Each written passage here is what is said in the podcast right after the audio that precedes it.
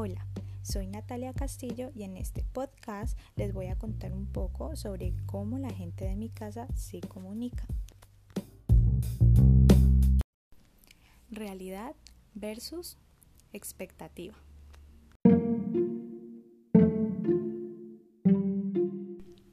Primera parte, realidad.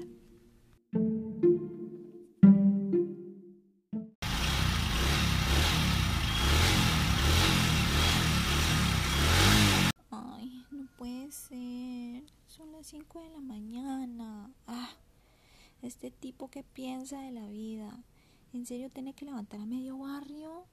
Y sí, así comienza mi día.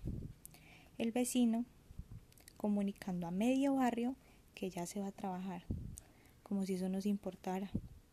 Y a las 6 a.m., por si fuera poco, enfermedad se tiene que ir, sale de su cuerpo con la moringa, moringa, bendita moringa de la marca Ler. Un frasco me le vale 22 mil, llévese los dos. Bendita radio. Ya se levantó mi mamá. Porque si ella se levanta, se levantan todos. Y no contenta con eso, empieza a entrar a mi cuarto y viendo que todo está a oscuras, empieza a gritar. ¿Ya te levantaste? Son las 10 de la mañana. Rica vida la tuya, ¿no? Pero en realidad son las 6 de la mañana. Diez minutos más tarde, mi bebé de tres años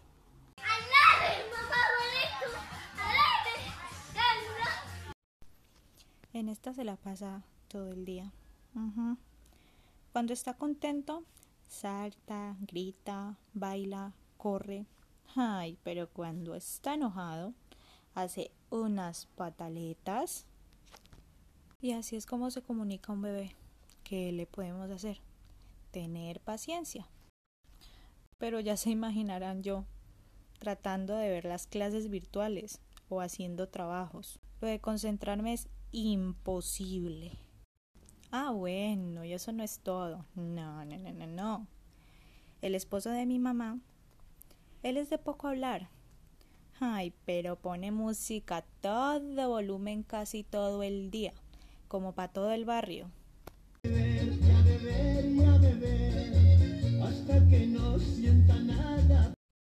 Y aunque cierre la puerta de mi cuarto, nada, eso da lo mismo.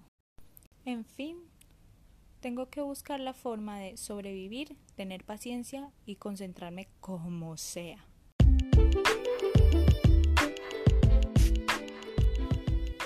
Parte 2. Expectativa.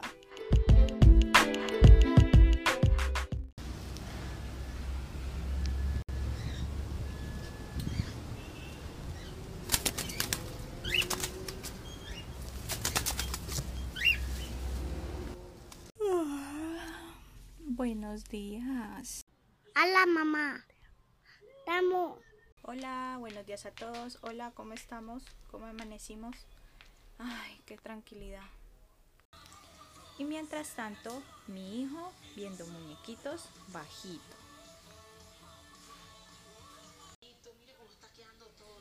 Mi mamá viendo su telenovela tranquila, para ella sola. Y el esposo de mi mamá escuchando música para él solo, decentemente, tranquilo. Y yo aquí, tranquila, haciendo mis trabajos en paz, con toda la concentración del mundo. Así es que tiene que ser. Y aún así, aunque la forma de comunicarse en mi casa sea algo caótica, lo que no cambiaría por nada es este paisaje sonoro que me acompaña todas las noches. Y hasta aquí este podcast. Nos vemos luego. Chao.